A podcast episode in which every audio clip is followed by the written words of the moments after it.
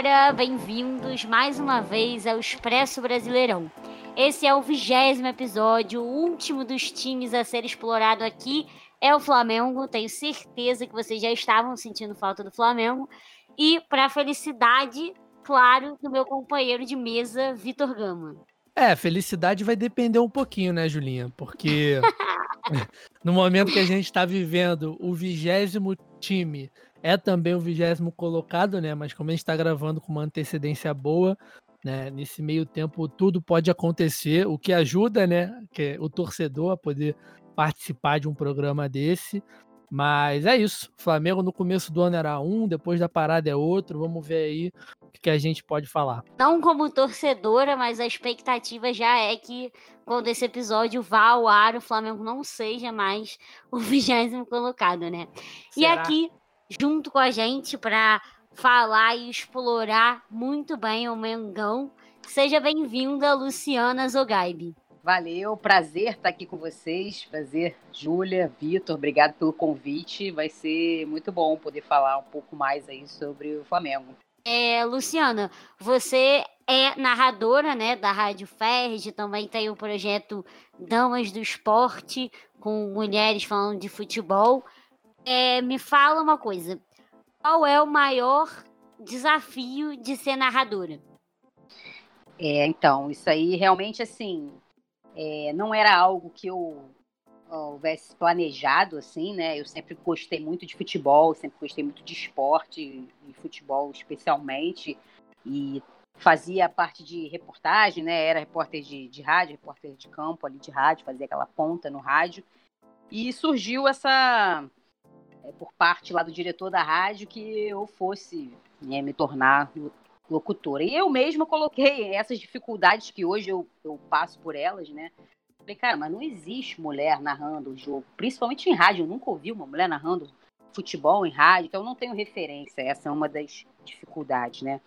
Segundo, as pessoas não estão acostumadas com a voz feminina, né? Nessa, nessa situação. Então, tem toda uma questão do, do, do agudo, do grave, da voz feminina que eu preciso trabalhar. Eu venho trabalhando com, com a fonoaudióloga, né, para melhorar, para poder a voz ficar mais agradável aos ouvidos da, da maioria, né? E é uma questão cultural, né? A grande barreira é a barreira cultural mesmo, porque agora sim as mulheres estão ganhando um pouco mais de voz, né, no, no futebol, mas até bem pouco tempo atrás era algo quando eu me juntava com os amigos, porque eu tenho dois irmãos mais velhos, então eu sempre frequentei né, estádio, sempre gostei de conversar sobre futebol. E é aquela sempre aquela surpresa, ah, ela é mulher, mas ela, mas ela entende, entendeu? Mas ela sabe, uhum. assim, é, é sempre algo curioso, algo diferente, né? Por mais que hoje seja bem mais normal, vamos dizer assim. Mas é, é uma barreira muito grande e que sempre quando essas coisas acontecem, você tem que ser muito melhor do que um homem para você poder conquistar um espaço. E é muito difícil, porque é uma tarefa, é uma função bem difícil de ser executada. É, depende de muito treinamento, né? Toda uma técnica que você só adquire na prática fazendo. Então você precisa ter o um espaço para fazer, é, para você poder ganhar essa sequência e ganhar desenvoltura. E as pessoas logo vão te comparar com aquelas que já estão aí no mercado há 200 anos, né? E, e, e aí é uma comparação bastante, é, assim, ruim, né? Porque você nunca vai conseguir, né, de primeira. Mas enfim, eu acho que pouco a pouco eu venho esperando. Acho que vou conquistando ali algum um espaço devagarzinho. E a gente vê que já tem outras, né, mulheres também fazendo. Então, Acho que em breve, assim, a gente está vendo muitas mulheres agora já virando comentaristas, né? Até então você só tinha mulher apresentadora em programa esportivo. Depois começaram as repórteres, agora a gente tem as comentaristas. E em breve eu espero ter aí na TV aberta as mulheres também narrando, né? É, a gente recebeu aqui também a TT Mota no Sim. episódio que a gente falou sobre o Curitiba. Curitiba, eu que indiquei, inclusive, Isso. ela. Inclusive, Luciana é. que fez o meio campo até agradeço, né, a indicação. e ela também falou isso que você você começou falando, é, que ela também não tinha pensado em ser narradora e foi assim uma oportunidade que surgiu. Eu acho que isso entra muito justamente nessa questão da barreira cultural, porque como a gente não tem costume, né, de ver mulheres narrando, a gente acaba não se imaginando tão bem nessa função, né? Exatamente. E aí eu lembro que quando ele me convidou para isso, foi você tá maluco, que tá, ficou louco, enlouqueceu, como que eu vou narrar jogo? Ficou doido? não, pô, não sei o que eu falei, não, cara, tá maluco. Na rádio, então, que você tem que falar igual um desesperado, não, não. Mas aí depois, é, é engraçado, né? A vida ela é pouco tempo depois surgiu o concurso da Fox Sports que iria selecionar mulheres para narrar a Copa do Mundo, né, de 2018. E aí aquilo tinha ficado na minha cabeça, né, de, de ter falado, falei, pô, aquele cara lá tem 30 anos de rádio, falou que eu sirvo para isso, vou me inscrever nesse concurso, mas assim, eu não tinha até então narrado, eu só fazia reportagens e tal. E aí ele, eu me inscrevi no concurso e fui selecionada entre as finalistas. E aí dali que eu realmente abri assim os olhos para que de que poderia existir um, um, outro caminho diferente de tudo, levantar essa bandeira, entrar nessa, né? E aí foi, tá? De lá para cá venho aprendendo, evoluindo. É, sério, é muito legal essa trajetória assim, muito bacana mesmo. Bom, mas então vamos falar de Flamengo, né? Que é o que tá todo mundo esperando. A gente até brincou aqui no começo do programa com esse momento de lanterna do Flamengo.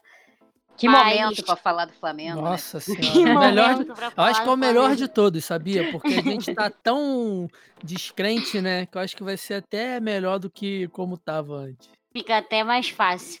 Mas esse momento aqui não, não muda o fato de que o Flamengo ainda é é um dos melhores times do Brasil, isso sem dúvida, até é uma coisa que a gente falou aqui em outros episódios, quando falou das expectativas dos outros times. E antes da parada, o Flamengo de fato mostrava ainda esse Flamengo de 2019, esse Flamengo vencedor, começou o ano já vencendo títulos, então já era um outro cenário do que a gente viu agora, assim, um pouco assustado, né? É, como é que funcionou esse começo de ano, ainda um pouco no oba-oba de ter ganhado tudo do Flamengo, Luciano?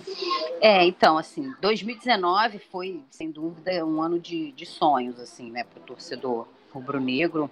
Eu me incluo aí porque eu comecei essa trajetória narrando para a Rádio da Federação no ano passado, né, na, no Campeonato Carioca. No princípio era um contrato para fazer o Carioca. Então a gente acompanhou toda essa, essa trajetória, né? O ano não tinha começado muito bom para o Flamengo até a chegada do, do Jesus e a mudança que a gente observou. E o ano virou, né, naquele, naquela euforia toda e continuou, né? O Flamengo, inclusive, o ano vai acabar e só o Flamengo levantou as taças aqui, porque as próximas só em 2021, né? Então, é, começou como terminou, né? Indo no mesmo gás e a expectativa era para que viesse novamente é, a busca pelo brasileiro, pela Libertadores, para poder chegar onde faltou, que era o Mundial, né? Então, assim, é, o começo, eu acho que foi com esse foco, todo mundo nesse intuito, né? O time, a torcida, tudo mais até chegar a, a, pandemia, né? Até chegar aquele momento ali que, que num primeiro momento ninguém acreditou que fosse. Eu, pelo menos, não imaginei estar tá passando por uma situação dessa até agora, né? E tudo que aconteceu.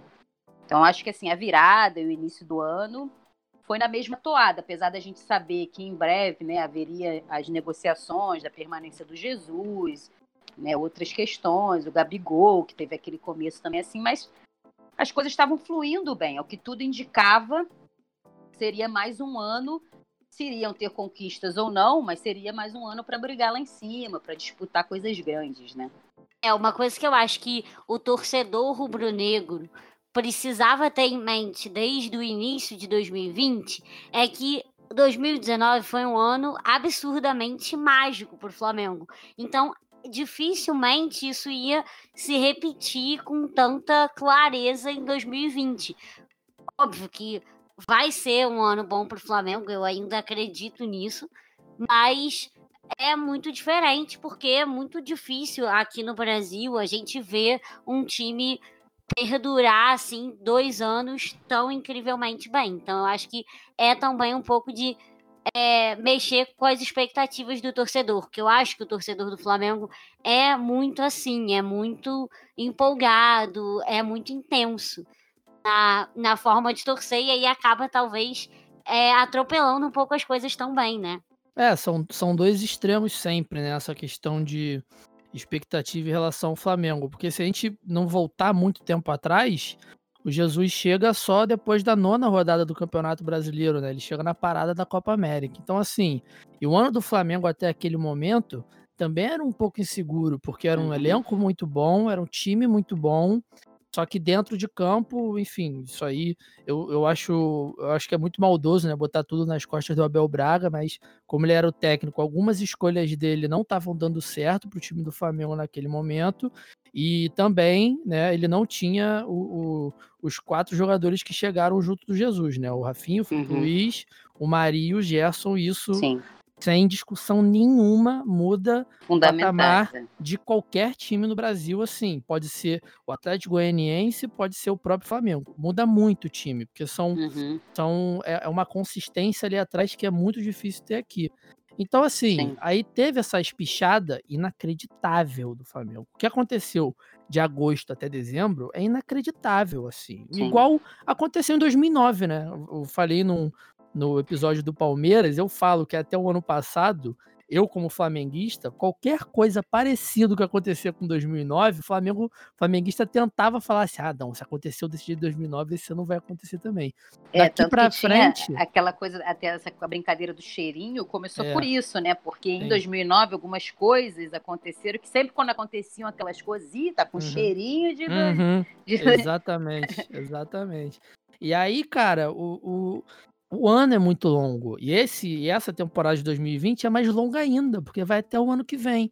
Então, assim, esse início de pós-parada, né, foi muito ruim. O Flamengo do próprio Jorge Jesus não estava não uhum. tava reagindo bem, não estava jogando bem. Os jogos contra o Fluminense é, tinham uma carga emocional a mais, por ser clássicos, por ser também final de campeonato, mas não foram bons jogos. O Flamengo não conseguiu render. E tem muito da mão do Jorge Jesus também esse momento instável que o Flamengo está vivendo, né? De, de da saída dele, da chegada de um técnico novo, um técnico diferente. Então, assim, é tudo extremo, né? O Flamengo era para engolir tudo no início desse ano, teve a parada e agora, meu Deus, já tem que mudar o técnico. A gente vai entrar um pouquinho nisso daqui a pouco, né? Mas é tudo muito assim. Mas é para ter calma, porque até a nona rodada do ano passado, o Flamengo não tinha previsão nenhuma de ser campeão de absolutamente nada. É, ganhou um campeonato carioca também uhum. sem empolgar, sem né, os trancos e barrancos, se classificou. O Abel é, falava muito de não, mas class... uhum. entreguei classificado em primeiro no Libertadores, mas sabe Deus como também, que foi. Nossa senhora. Isso aí é na mão do Diego Alves, literalmente, cara. Se não fosse é. o Diego Alves naquela Libertadores, o Flamengo não é. passava de fase nunca, nunca. Pois é. Então, assim, de fato, foi realmente algo surreal, assim, que aconteceu. E, cara, assim, ó, são coisas que poucas vezes acontecem, né, na vida, uhum. assim, das pessoas, porque o, o, Jesus, a forma como. Quando ele chegou, ele também era contestado, muita gente não Sim, conhecia. Ninguém sabia. Quem é esse português? É. Aí o cara fez algumas coisas no início também, que esse português tá maluco com essa tática, marcando lá em cima, quando a gente foi eliminado pelo Atlético Paranaense. Eu lembro que até eu mesmo, eu fiz esse jogo como repórter de campo. E o Flamengo estava ganhando e naquela coisa, naquele ímpeto de continuar em cima, né, sem recuar e tal, e tomou um gol e acabou indo para os pênaltis e depois sendo eliminado. E muita gente questionou, né, uhum. ali. E se não passa ali do Emelec, não sei se teria também é, vingado sim. Jorge Jesus, sim. né? É, então, assim, futebol é muito assim, né, cara, assim. E, e, é muito essa coisa de momento. Então, assim, eu acho que agora é, é, um, é um momento crítico né? E vamos ver como é que eles vão superar esse momento, né? Porque o futebol também é isso, é a superação dessas, como é que é a reação, como é que reage nessas situações, para que ali no caso como que eles reagiram, se unindo, se fechando, naquela assim, o, o trabalho que os caras fizeram, o Jesus com sua comissão, é de tirar o chapéu mesmo. É, e no próprio nesse início de trabalho, antes da Julinha continuar, É, teve até um episódio que, inclusive, virou pauta aqui do 4231, que acho que foi depois da derrota para o Bahia, né, daquele 3 a 0 a torcida foi no aeroporto para não, Sim foi nem pra cobrar o time, né? Os caras foram agredir o time. Foi pra bater então... no Diego, aí o Jorge Jesus desceu do ônibus e foi exatamente. lá conversar. E, isso, isso virou pauta aqui que a gente fez um programa exatamente sobre isso, né? Como o torcedor brasileiro se envolve com o futebol, né? Até que ponto isso chega e naquele, naquela época era o ápice, assim, do absurdo. Então, assim, a gente tem que entender sempre, principalmente falando de Flamengo e desse Flamengo que começou ano passado, que, cara, o ano é muito longo. Não tem como a gente. A gente, a gente tem que cobrar muito, né? Do, do elenco, porque é um, é um elenco inacreditável também, mas respira. É. E assim, respira. assim, cara, a verdade é também que o que a gente está vivendo é surreal, né? Assim, para todos nós, em todos os sentidos, né? E para o jogador também. Eu lembro que quando o Flamengo bateu o pé, que queria voltar ao treinamento e foi, e foi massacrado né, pela mídia de uma certa maneira, porque achavam que era um absurdo, falando querer treinar dentro de uma pandemia e tal. Mas, assim, de fato, um jogador um, de futebol ou um atleta profissional ficar sem, sem treinar, sem exercer sua atividade durante tanto tempo é muito complicado, entendeu? É muito complicado. Basta ver a gente, né, que tem uma vida. Se você fica sem fazer um exercício dois, três meses já para você retomar, imagina um atleta profissional que precisa manter a coisa lá em alto nível. Cara, eu acho que isso aí quebrou demais. Por mais que seja igual para todos, né? Todos uhum, que estão passando uhum. por esse problema, é muito difícil o cara voltar na mesma sintonia, na mesma ideia. Cara, a gente está trabalhando, eu tô trabalhando em home office. Meu trabalho é essencialmente, porque além de eu ser narrador, eu, eu sou também representante de vendas, né? Eu uhum. trabalho com medicamentos. Então, assim, meu trabalho é essencialmente presencial, é visitar os clientes, é... E eu agora estou fazendo isso tudo via computador. Querendo ou não, hoje eu já enxergo assim, pô, no futuro bem que podia continuar um pouco assim, né? Ser um pouco hum. híbrido, podia ficar para lá e para cá uhum. na rua, desesperado no trânsito. Então os caras também começam a, a, diminuir o ritmo de uma tal maneira que para hum. você engrenar de novo, ainda mais naquela intensidade que o Flamengo vinha, é difícil, cara. Eu acho que é, eu confesso que eu tô um pouco preocupada, assim, de como que vai superar esse momento, sabe? E não é nem só a questão do ritmo em si, mas também a confiança do jogador e do próprio torcedor também, que a confiança é assim, é uma chave que vira muito rápido, né? É. é, mas antes até da gente continuar e falar ainda mais sobre esse Flamengo de agora, eu acho que pro Flamengo é muito importante a gente até falar sobre a, a própria parada em si, né? Que o Flamengo já não tinha assinado o contrato de transmissão com a Globo no começo do ano, e aí é, se envolveu aí nessa pressão para voltar ao campeonato e também pela MP que torna os mandantes do, dos jogos os donos da transmissão desses jogos. E isso tudo acabou fazendo o futebol até se mexer ali na parada, não de uma forma convencional que a gente está acostumada, mas de uma forma 100% política, né? Sim. E aí isso acaba mexendo muito também com toda é, a estrutura do clube, né? O, o interno, dentro de campo, também é um pouco afetado até por essas mudanças que acontecem fora de campo.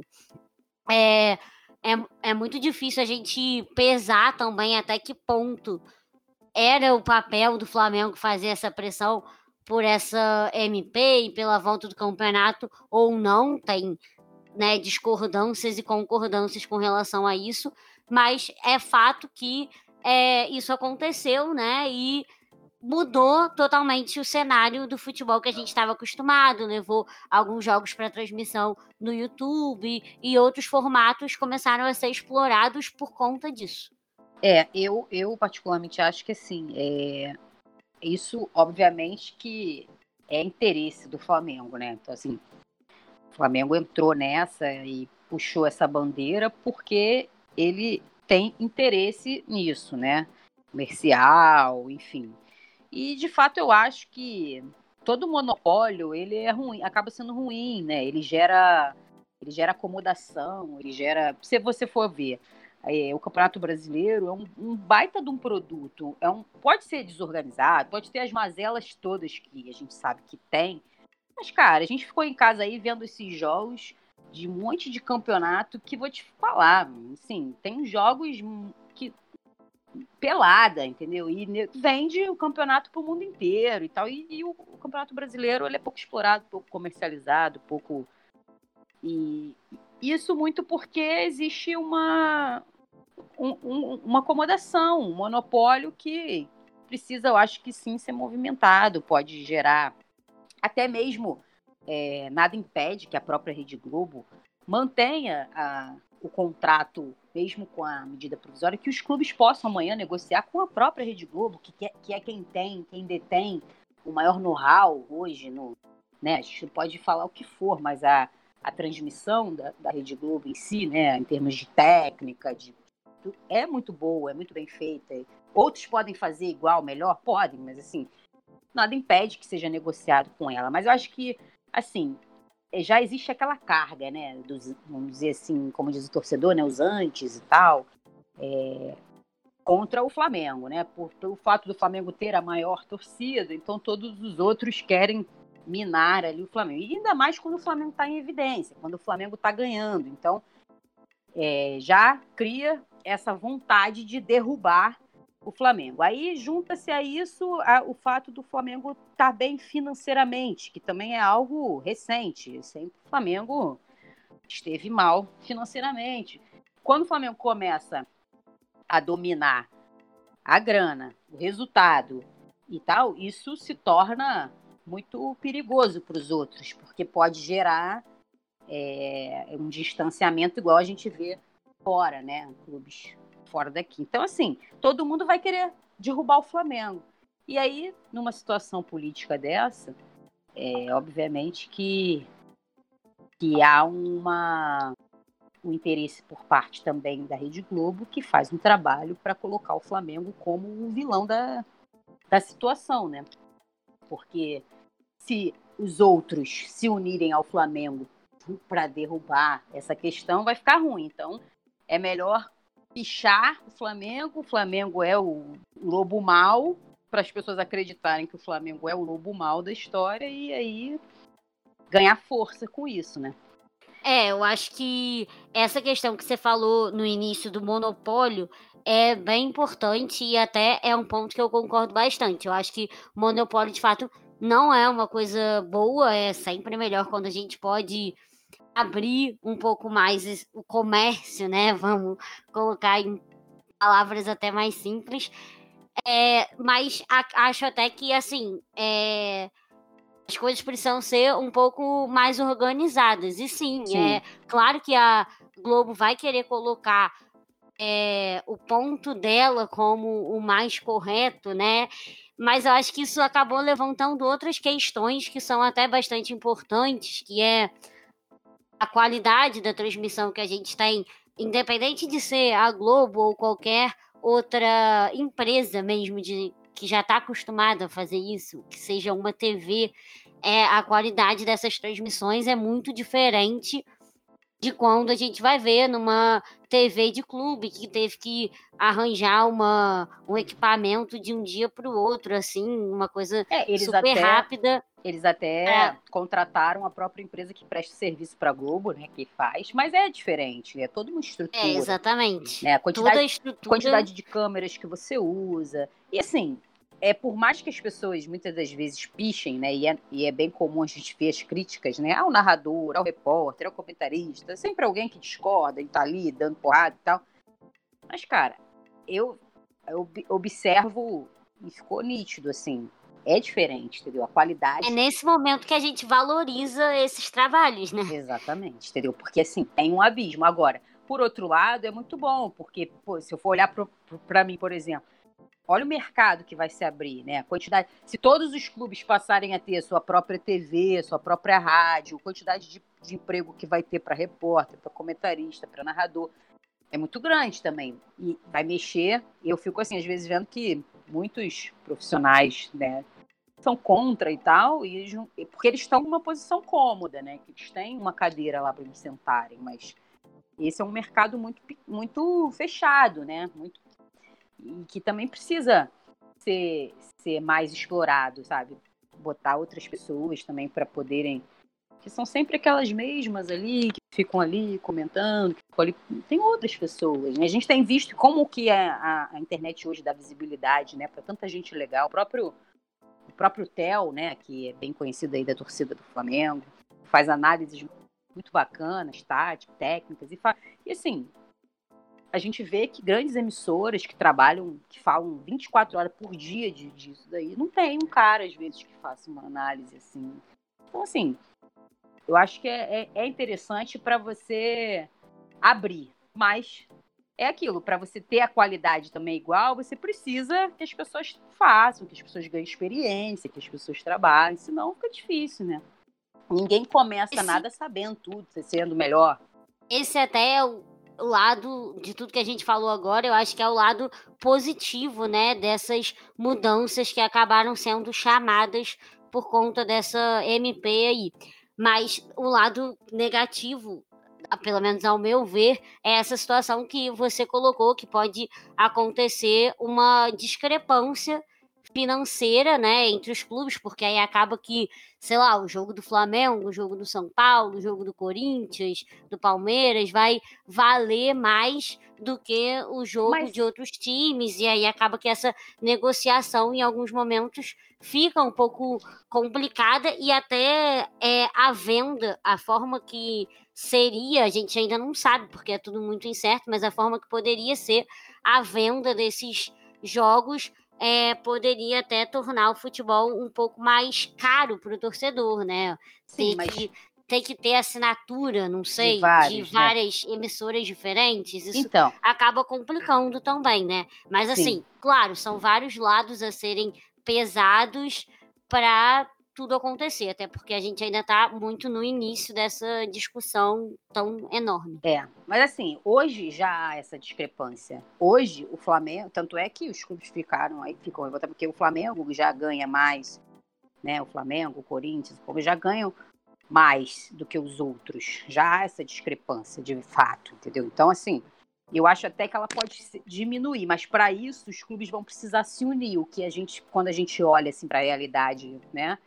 A gente não vê essa possibilidade de união. Que vai né? acontecer, né? né? Mas assim, a necessidade faz, né? Faz o ladrão, como dizem, né? Então, assim, na necessidade, eu creio que os clubes vão começar a. A gente já vê hoje, né? Que não tem mais espaço para aquele dirigente como era do passado. Se, não, se o cara não tiver uma visão é, comercial, uma visão. O cara vai simplesmente não, não consegue eh, andar para frente no mundo de hoje, né? Então, eu acho, eu, eu, eu, discordo, porque eu acho que assim, isso é o que eles vendem para que isso se mantenha dessa forma, porque para eles é cômodo, mas de fato, até eu estava. Eu, eu pensava também muito assim, até por ouvir muito, e aí eu fui ver, eu fui ouvir outras pessoas e tal, e o presidente do Bahia até fala muito bem disso, e, e é um clube que teoricamente menor, né? E, e, ele coloca justamente essa questão, que assim, na verdade, a possibilidade, isso aí te daria a possibilidade de justamente você quebrar um pouco o que hoje já existe, já existe essa, essa discrepância, né? A Globo em nenhum momento se preocupou em dividir igual e, e nada disso. Nem acho também que tenha que ser assim, né? Eu acho que você tem que estimular o mercado, mas isso aí é papo para é uma longa Pô, discussão. Como é. diria o Vitor, é outro podcast. É outro podcast. É. Jesus acabou saindo né, do Flamengo, como hum. muito se especulou durante esse ano, até a real saída dele. E aí também, agora, o Rafinha acabou saindo também, nosso queridíssimo entregador de Gatorade, como as pessoas gostam de chamar. que é uma sacanagem, mas a gente gosta de. Já que ele abraçou a causa, tudo bem, Sim, não é mais é zoeira, a gente né? pode a gente pode falar. é, e aí são duas saídas importantes. É, até acredito que mais o Jesus, obviamente, do que o Rafinha, que geram é, alguns pequenos problemas no Flamengo, até tanto que a volta do Campeonato Brasileiro não foi como a gente esperava, né? O, até a Luciana mesmo falou sobre esse tempo todo sem jogar, justamente o Atlético Goianiense estava desde 8 de março sem jogar, uhum, e aí uhum, acabou uhum. ganhando do Flamengo de 3 a 0. Então, são problemas que acabam gerando uma pequena desconfiança com relação a esse time. Com relação à questão da saída do Jesus, né? E eu acho que foi um baque, né? Assim, emocionalmente pro, pro grupo, né? E que a gente vê, assim, que a mudança, né, que a princípio seria feita de forma gradual, está sendo feita de uma maneira um pouco, um pouco mais rápida do que, uhum. do que esperado, né? E a gente já viu, né, que ontem parece que houve uma reunião lá com os jogadores e tal. Eu acho que, assim, o Flamengo poderia ter, naquele momento da renovação com o Jorge Jesus, que, que já tinha ficado mais ou menos claro, se ele tivesse uma proposta, ele ir embora, principalmente por conta da, da situação, né, do país e de, uhum. porque assim ele já é uma pessoa de idade. Sim. Frequentemente a família dele estava por aqui e de repente não pode mais vir ninguém, ele não pode né, ter esse deslocamento tão fácil. Então ele tinha sinalizado que ele iria sair, tanto que ele reno quis renovar com a multa baixa. Ah, mas ele renovou, né? Como disse o Braz. Então, pô, a partir do momento que ele renovou, tem que ficar tranquilo. Sim e não, né? Eu acho que você tem que estar sempre preparado pro plano B, né? Se esse cara roer a corda, eu tenho um plano B, e aí eu acho que o Flamengo não tinha esse plano B, como não tem agora. Já é sabido que Sim. o Flamengo não tem um lateral direito à altura para substituir o Rafinha há muito tempo. Sim. Sim. E, ah, tudo bem, estamos num momento de crise, tipo, não quero é, contratar um jogador e de repente não honrar com os meus compromissos aqui, mas, cara, você tem que. Você não pode deixar a coisa acontecer para você. Então, acho que a gente vacilou, né? Por, por melhor que tenha sido, esteja sendo a gestão, né? Que está tá sendo muito boa, não à toa o Flamengo conquistou tantas coisas e tal. Vacilou nesses dois pontos, né? Óbvio que é fácil falar, né? É difícil uhum. talvez seja fazer. E de, de fato, é, um treinador, pô, depois que encontrou Jesus, né, ficou difícil. o, o nível, o sarrafo ficou muito alto, né? Muito alto. Muito, muito alto, alto, assim. Eu acho que assim, um, um, um, trabalho muito completo, né? Dos jogadores conseguirem entender a filosofia, a metodologia, se entregarem naquilo ali, a intensidade que o cara mesmo coloca. Você vê a diferença agora nesse último jogo. Você olha pro banco, o cara tá ali até com a cara meio que, pô, assustado. Se fosse uhum. Jorge Jesus, já tá gritando dando cambalhota, porra, jogando copinho para dentro do campo, imagina, né? Então, isso tudo é, é muito diferente, né? Não que eles não possam se adaptar e daqui a pouco as coisas engrenarem, acredito que. Mas é uma mudança muito, muito abrupta, né? E fora que, assim, eu ainda, ainda não estou totalmente convencida de que alguns jogadores queriam sair e não puderam sair por alguma razão e tal, e possam não estar muito satisfeitos também, né? Parei para pensar nessa situação, né? Jesus andou ligando lá para o Everton, né? Convenceu o Everton Será que o Jesus não falou com nenhum, não quis levar ah, nenhum? Com certeza falou. Com certeza. Será que algum jogador desses não quis ir também, ver o seu uhum. futuro, morar na Europa e de repente sim, sofrer uma pressão sim. de diretoria e por ter uma multa mais alta, não, tu não vai, eu não vou abrir mão e o caramba, e o cara fica sim. puto. E o cara é. fica, pô, ah, é, então também vou é aquilo, você está no emprego, você recebe uma proposta para você ganhar mais, para você ir para uma situação melhor, você quer ir. Aí teu chefe fala assim, pô, não, mas pô, tu não vai poder ir não, começa a botar dificuldade. Você vai ficar como?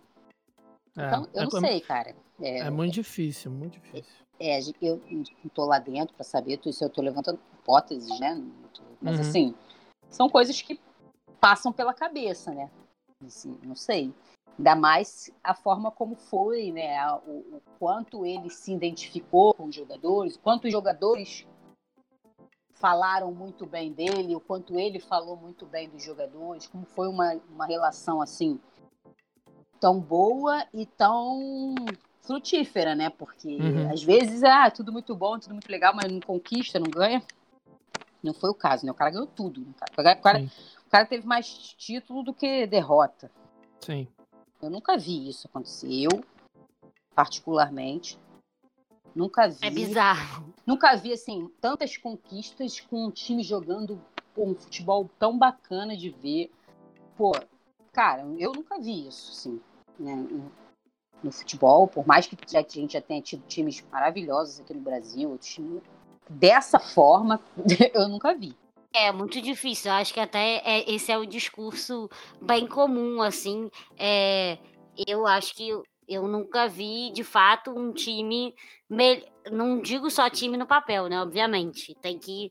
O, dentro de campo tem que valer também. Eu nunca vi um time jogar tão bem no Brasil quanto esse Flamengo aí, de fato. E acho que o elenco mesmo do Flamengo continua mais ou menos o mesmo, né? Realmente a diferença que dá é o Rafinha de dentro de campo e quem vocês acham que vai poder substituir ele aí, não digo nem que vai ser no mesmo nível, diferente, mas como é que vai ser tapado esse buraco? Cara, é muito complicado, né? Porque essa, essa mudança muito abrupta, né? Igual a Luciana falou, ela compromete muito tudo, né? A confiança, a própria moral do time. Pode ter rolado também essa situação de proposta, né? A gente nunca vai saber, a gente nunca sabe. Mas, enfim, é, é muito difícil, porque dá uma bucha. Qualquer um que chegasse ia chegar com a bucha na mão gigante, né? Mas chega na semana de estreia, dois jogos complicados, entendeu? Já tá no olho do furacão ali sei lá, é muito difícil a gente também analisar. Eu acho que, que eu tô com a Luciana, né? Eu acho que a diretoria deu uma vacilada, porque essas duas saídas, tanto do Jesus quanto do Rafinha, foram por cláusulas de contrato, né? O Rafinha tinha essa cláusula de contrato em relação a times da Europa, o Jesus tinha uma, uma cláusula uma cláusula de rescisão baixa também para padrão europeu, né? É, mas também é, é, o ponto que a, que a Luciana falou, tipo, até onde consegue negociar esse tipo de coisa com os caras, né? Porque se eles não quiserem, eles vão falar, ah, beleza, não renovo meu contrato, é, já vou embora mesmo. Foi bom pro Flamengo, como disse o Brian, eu acho que, eu li, que eu li é que ele falou que foi bom enquanto durou, obviamente. Sim. É claro que você, só que eu acho que assim, realmente, eu vou contratar o cara mesmo sabendo disso, mas eu tenho que ter o plano B. Principalmente sabendo disso, você tem que ter o plano B, entendeu? E assim, você ter que correr atrás para cobrir um buraco na necessidade é sempre mais difícil. É mais ou menos uhum. a mesma coisa que aconteceu com, com o técnico, né? Uhum. Porque o Flamengo tinha que dar uma resposta teoricamente rápida, por mais que. E aí você fica meio que na encruzilhada. Meio cego, né? né? Fica meio você cego que... assim, você não consegue abrir muito a mente, né? para saber como outros, é, outros então, jogadores, assim, eu até profissionais. Entendi o ponto, né, que o, que o Braz na época falou: ah, que a gente estava contratando, não seria ético a gente ficar buscando outro treinador, sendo que nós... Cara, mas assim, ética por ética, né? Me admiro os caras que são tão, né? Negócio, uhum. negócio, né?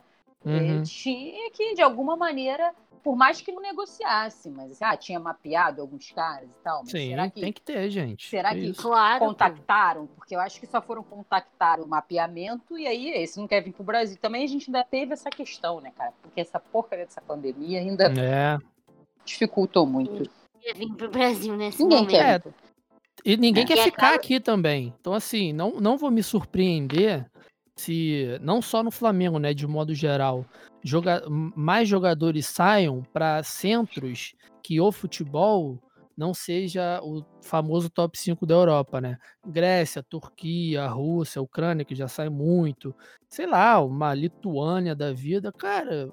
O Brasil morre mil pessoas por dia, tá uma coisa, numa doença incontrolável, de um jeito inacreditável. Assim, a gente não sabe para onde a gente está indo. E aí vem um clube qualquer do mundo oferece o dobro, o triplo, eu não vou me surpreender se mais jogadores desse calibre façam esse tipo de troca, né? Porque uhum. vai culpar os caras. Vai, todo mundo tem família, todo mundo tem que se preocupar com seus entes e a gente tem que entender que o Brasil já não é o melhor para isso há muito tempo, muito menos agora. Um ponto também que eu acho importante da gente falar sobre o Domenech, que é assim, é também, além do Jorge Jesus ter sido um super líder no Flamengo, ter tido tudo isso que vocês falaram, essa relação boa com os jogadores, com a torcida, toda essa identificação, ele não era técnico, né? Ele era auxiliar. Então, é diferente a pressão que ele está acostumado a sofrer. E o Flamengo é um time que tem uma pressão absurda. Então ele chegou em um ambiente pressionado, em um time que já tem uma pressão louca, sofrendo uma comparação a, talvez inevitável com um cara que tinha uma identificação absurda. Então tudo já gera já gera outros problemas que talvez é, poderiam ter sido reduzidos com uma outra contratação, enfim, é uma discussão muito difícil de ser colocada assim nessa escolha. E aí eu acabo concordando com tudo isso que vocês já falaram sobre essa escolha feita sob pressão, né? Então acho que é.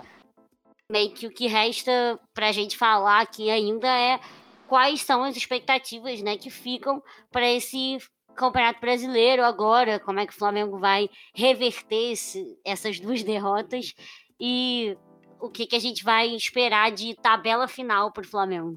É, então assim, o, o Domi, né, apesar dele ele estava como técnico lá nos Estados Unidos, né, que é uma liga não tem nem como comparar, né, campeonato lá com, com aqui, né, é, ele tinha essa experiência de, de, auxiliar, mas era também auxiliar num nível né, hard, né? Assim, o cara, tipo, tava ali fazendo.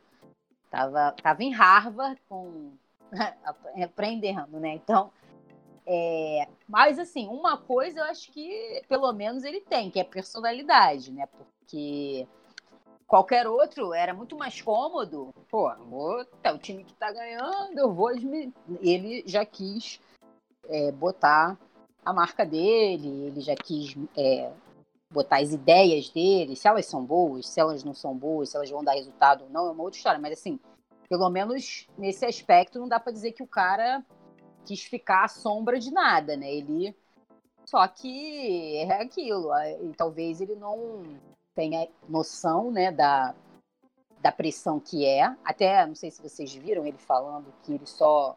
Foi ele, não. Eu vi a entrevista do Jordi, né, o auxiliar lá dele, um dos auxiliares dele, falando que, é, que eles conheciam o Flamengo, o Flamengo é muito falado, o Flamengo isso, o Flamengo é aquilo, mas ele só teve real, a real dimensão quando ele chegou às 6 horas da manhã no aeroporto, 5 horas da manhã, sei lá que horas eram, e viu uma opção de gente esperando, que isso na Europa nunca ia acontecer. Entendeu?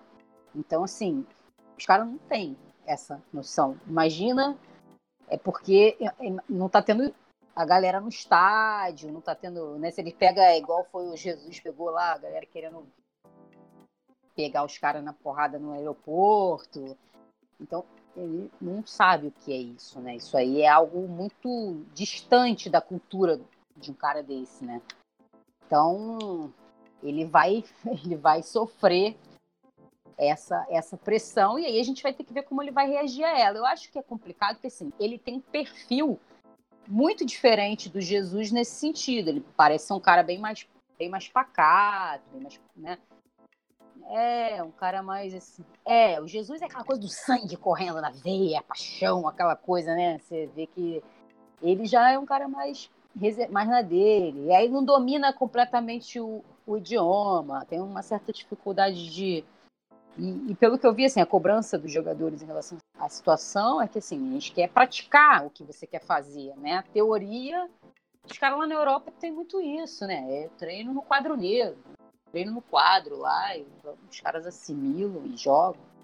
O futebol brasileiro é um pouco diferente, né? Então, tanto é que jogador brasileiro, quando vai para fora, ele estranha, ele tem dificuldade até ele se adaptar. Então, eu acho que vai demandar um tempo. Eu não sei se vai haver essa, essa paciência, né?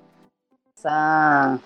E assim, até então, a pressão ela era muito grande em cima do Flamengo também quando Jesus chegou, não à toa teve aquilo tudo, porque o Flamengo não ganhava algum tempo, né? Não ganhava um título de expressão há bastante tempo.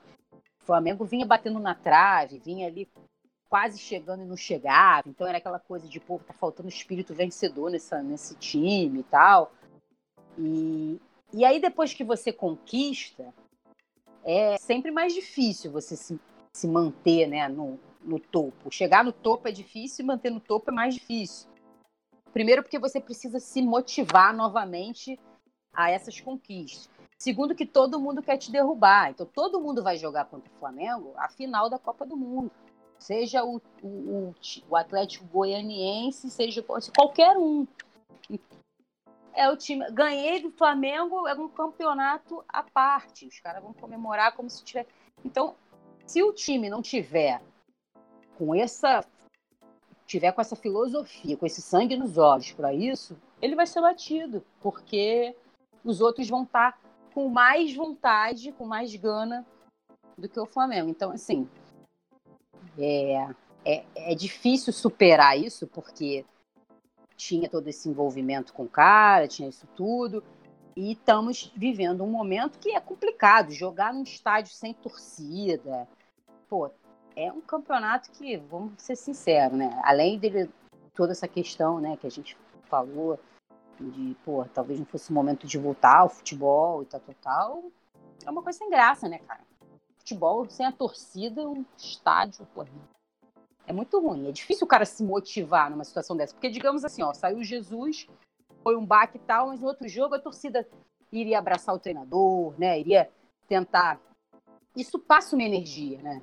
Eu acredito muito nessas coisas de energia, cara. Assim, eu acho que a troca de energia é tudo. E aí você não tem essa coisa, né? Os caras ficam ali dentro daquela bolha deles lá. É difícil, cara. É complicado. É, e, e só para concluir, né, tudo que a Luciana falou, a expectativa do Flamengo pro brasileiro é disputa de título, assim, claro e evidente. Eu acho que uhum. com o time que tem, não tem como ter outro tipo de expectativa.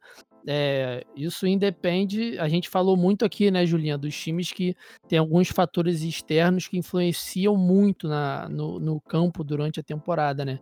O Flamengo é um elenco que não pode, não tem como se deixar influenciar, porque é um elenco muito qualificado. Óbvio que a gente sabe que no futebol acontece absolutamente tudo, né? Mas para fazer uma expectativa, o que que o Flamengo pode almejar no, na competição diante dos diante do que tem no seu time, é título. Título de todos os campeonatos de novo. Então, assim, é muito difícil conquistar de novo. Eu acredito que não vá conquistar de novo tudo, né? É humanamente impossível. Então, mas vai chegar lá, tá lá em cima. Flamengo é almejar, o Flamengo 2020, 2021 é top 3 no mínimo de todas as competições. Perder final, enfim, ser vice, não importa parada é que o time vai estar tá lá em cima. Então, e isso levando em consideração tudo que a Luciana acabou de falar, né? A mudança de postura do, do cara que comanda esse time, né? A falta dessa troca de energia. Então, assim, é muita coisa que influencia, mas só para finalizar também, minha participação é expectativa para o Flamengo esse ano é continuar nas tem cabeças. Ser, né? Senão a torcida morre, né? É, ainda tem isso. Ainda tem isso. É isso, acho que a expectativa realmente é essa de continuar lá em cima, não só pelos 11 titulares, mas por ser um time que tem elenco, que é uma coisa que a gente falou muito nesses últimos 20 episódios, que para o Campeonato Brasileiro tem que ter elenco. É uhum. isso então, acho que muito obrigada, Luciana, pela sua participação. Valeu. O papo foi ótimo, acho que a gente poderia até ficar aqui horas é, e horas ainda falando, porque ainda tem sempre papo para falar, né? Ainda tem sempre alguma coisa para explorar. Mas, de qualquer jeito, foi ótimo. É, fala pra gente também onde é que a gente pode acompanhar o seu trabalho, suas redes sociais. Então, eu tô no Twitter, arroba Luzogaibe, Instagram, é, também as Damas do Esporte, né? Arroba Damas do Esporte, a gente tem um site, damasdoesporte.com.br e agora está começando aí um canal no YouTube, tentando fazer também isso daí. Tá difícil, que é muita coisa para fazer ao mesmo uhum. tempo. Mas arroba Damas do Esporte, arroba Luzogaibe, deu onda. Muito bom. É, e Vitor, você faça seus agradecimentos e despedida. Agradecer muito a Luciana por ter participado aqui, até ajudou a gente né, com a indicação da TT lá no nosso episódio sobre Curitiba. E é isso, Julinha. Fechamos nossos 20 episódios, nossa nossa trajetória homérica aí, toda em cima da hora, falando dos times do Campeonato Brasileiro. Provavelmente, quando esse episódio aqui sair, o Flamengo já pode ter vendido meu time, pode ter acabado, pode até ter mudado de nome, né? Não tem como a gente saber como as coisas acontecem aqui no Brasil. Sei lá, vai que alguém compra, vai que um Red Bull da vida compra o Flamengo, enfim. Mas é isso, muito bom esse episódio aqui, falar de Flamengo. Foi, foi uma uma, uma coisa meio antagônica, né? Falar do melhor time do país, enquanto esse time está no último lugar da classificação. Foi algo bem divertido também. E é isso, Julinha. Vamos que vamos, que o Expresso Brasileirão não acaba aqui, hein? É isso, não acaba aqui. Se vocês não ouviram todos os episódios, ainda tem um campeonato inteiro pela frente para vocês ouvirem. E de fato não acaba aqui. A gente vai continuar ainda falando bastante de Campeonato Brasileiro aqui no Expresso Brasileirão. Espero que vocês estejam gostando de todo esse novo processo e tenham gostado de todas essas nossas análises com convidadas incríveis, um episódio melhor que o outro. Então, a gente continua se vendo por aí no 4231. Até a próxima. Beijo! Apresentação: Júlia Faber e Vitor Gama. Edição: Vitor Gama. Produção: Júlia Faber, Raíra Rondon e Vitor Gama. Identidade visual: Fernanda Barqueta. Participação especial: Luciana Zogaibe.